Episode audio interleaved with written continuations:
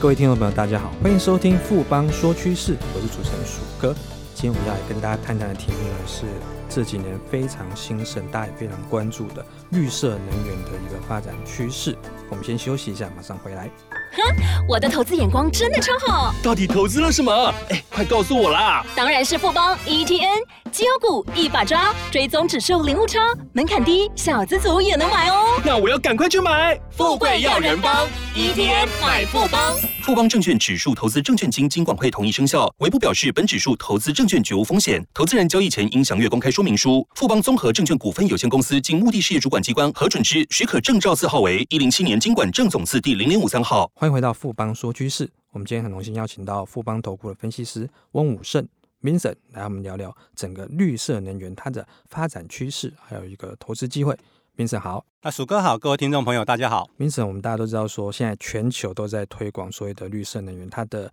占比占整体能源的比重也越来越高。那绿色能源又称为再生能源嘛，现在包括水、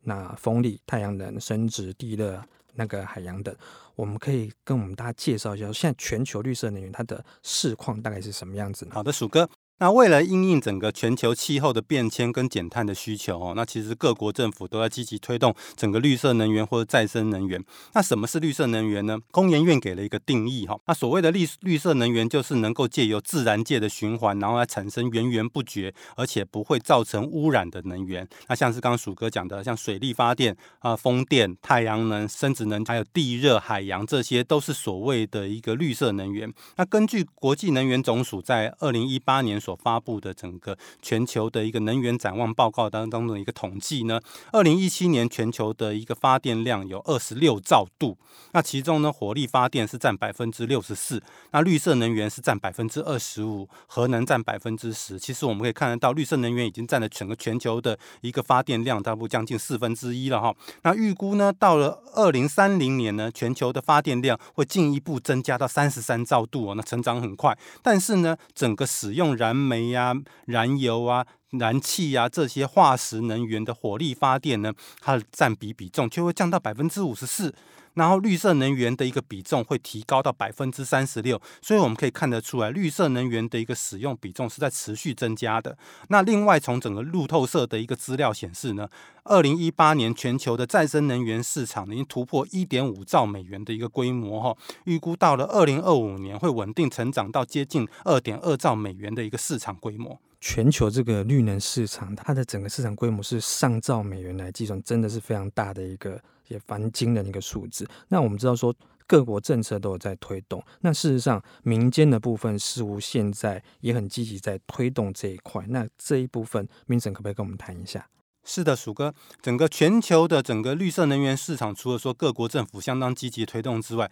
其实来自民间企业的一个绿电需求，也是推动整个绿色能源市场的一个主要动力。鼠哥，您知道吗？国际上有一个再生能能源一百 percent 这样子的一个机构，简称为 RE 一百。那从二零一四年，他就开始在积极推动这些跨国企业来承诺说百分之一百的使用再生能源。其实到了二零一八年，这个 RE 一百的组织。已经获得超过一百五十家跨国企业的承诺，这都不是小公司哦。这个当中包含了 Apple、Google、脸书、微软、Nike、BMW、Sony、IKEA 跟 Burberry 这些国际的这些龙头企业。那这些企业本身都有巨大的一个用电量，所以他们承诺百分之一百使用再生能源跟绿色能源。它基本上对于整个绿色能源的发展就产生了相当正面的一个影响，不但强化企业本身友善环境的一个品牌形象，它更进一步的推动这些跨国企业遍及全球的下游供应商，在制程当中进行一个能源的转型，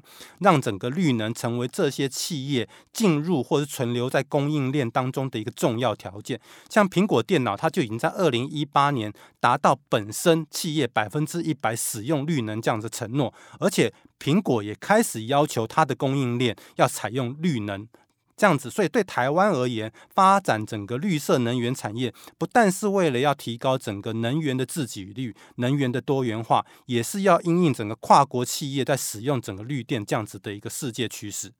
事实上，Vincent 这边谈的是比较偏向企业社会责任，其实大家都很重视，说是所谓的 ESG，像其中第一项 E 的部分，其实是环境这个部分。所以在能源用一些再生能源的部分的话，它的比重是越来越高。很多跨国企业都已经开始在积极做这件事情。那我们回过头来看台湾这个部分，绿色能源它发展状况是什么样子呢？好的，鼠哥，整个台湾的绿能发展目前是往两个主要的方向去走哈。第一个是太阳光电，第二个是离岸风电。根据台电的资料，在二零一八年，台湾的供电来源当中，火力发电占了百分之八十二，核能发电占了百分之十一，绿色能源其实占的只有百分之五。我们前面有讲，全球的话，绿能的一个比重大概接近百分之二十五，所以台湾在整个绿色能源发展其实是相对落后，但也因为相对落后，基本上它未来的成长空间基本上就会比较大。那再从整个台电的绿色能源发电的数字来看的话，水力发电的话占比是百分之三十九，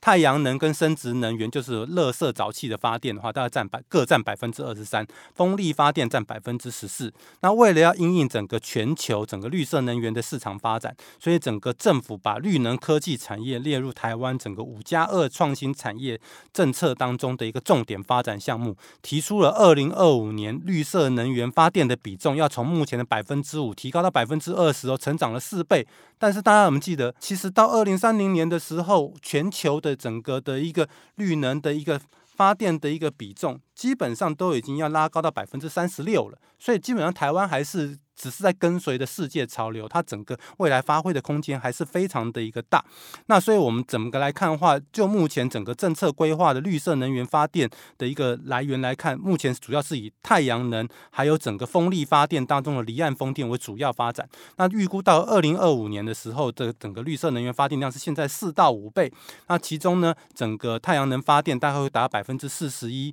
那离岸风电要占到百分之三十二，那岸上的整个陆地的一个风电在百分之四，所以整个风电占百分之三十六，所以也就是说，从目前风电大概占百分之十四，到了二零二五年的时候，它占到百分之三十六，所以风电的未来的发展的一个幅度也是相当的一个大。明神这边讲的非常的清楚，就台湾。就是政府这边政策一定是大力支持，差别是说快或慢。那很明显，我们现在在跟随整个国际的脚步。那台湾这个绿色能源产业，它在建制上面会有哪些商机呢？是整体来看，整个绿色能源政策，除了太阳能跟风力发电产业会直接受惠之外，像智慧。电网发展智慧电网当中，它所需要的一些配套的一个措施也会同步受惠。那另这主要的话，就是因为说整个绿色能源的发电，它是一种分散式的发电，那它跟传统的火力发电的集中式发电不一样，所以它需要智慧电网这些相关的一个配网措施。那这边就会产生一些商机。这边我们等一下再来跟大家报告。那另外一个部分的话，因为整个的一个绿色能源投资金额都是很大，不管太阳能也好，或是风电也好，整个产业投资金额都非常庞大，所以它就带动了整个台湾金融业对于绿色金融的一个布局，包含从融资、投资、筹资，还有发行整个绿色金融商品等等。那根据柜买中心的统计，到二零一九年七月为止，整个台湾已经有二十八档绿色债券挂牌，所以整个绿色债券市场的规模已经来到六百零五亿的元的这样子的一个规模，可以看出整个绿色金融发展是相当活络的。那我们刚刚前面提到的一个智慧电网的部分，在二零一八年，台电已经在全台完成二十万户的智慧电表的安装，预估到了二零二零年，它会要完成一百万户，然后二零二四年再变成三百万户的一个建置。那整个智慧电网当中的话，一个重点当然就是在智慧电表，还有建构整个虚拟电厂。那为什么要建构虚拟电厂呢？因为我们刚刚强调过说，整个绿色能源它的发电是分散式发电，就像说你看到的风力发电机或者是太阳能板。它都不是在一单一的一个地点，它是分散在不同的地点，所以它这些分散式的发电怎么样来集中运用，然后来储能，然后再透过 IoT 物联网装置跟数据分析来分析之后。每个区域的用电需求量，然后来调度各个区域的储能系统，让整个区域跟区域之间可以灵活而且及时的来调配运输电力，让整个用电达到最具效率化。所以我们可以看到，说整个智慧电网已经慢慢开始带动整个能源产业跟资通讯产业结合的一个趋势。在整个智慧电网的一个相关产品当中，其实是以感测器跟控制器元件的它的市场规模是最大的，占整个整体市场百分之五十。其次的话，像整个输配电的一个管理系统、电网的自动化管理系统、电表管理这些资讯的软硬体设备，大概占百分之二十五。再过来还有就是网络通讯跟整个智慧电表，那这个比重大概百分之十五到百分之十。看来整个绿色能源它的产业的建制商机是非常非常的庞大，大家当然的都希望说能够后来居上。那我们台湾这边的话，有哪些值得留意的厂商呢？就整个绿色能源的一个发电部分的话，其实台湾已经有具备完整的太阳能供应链，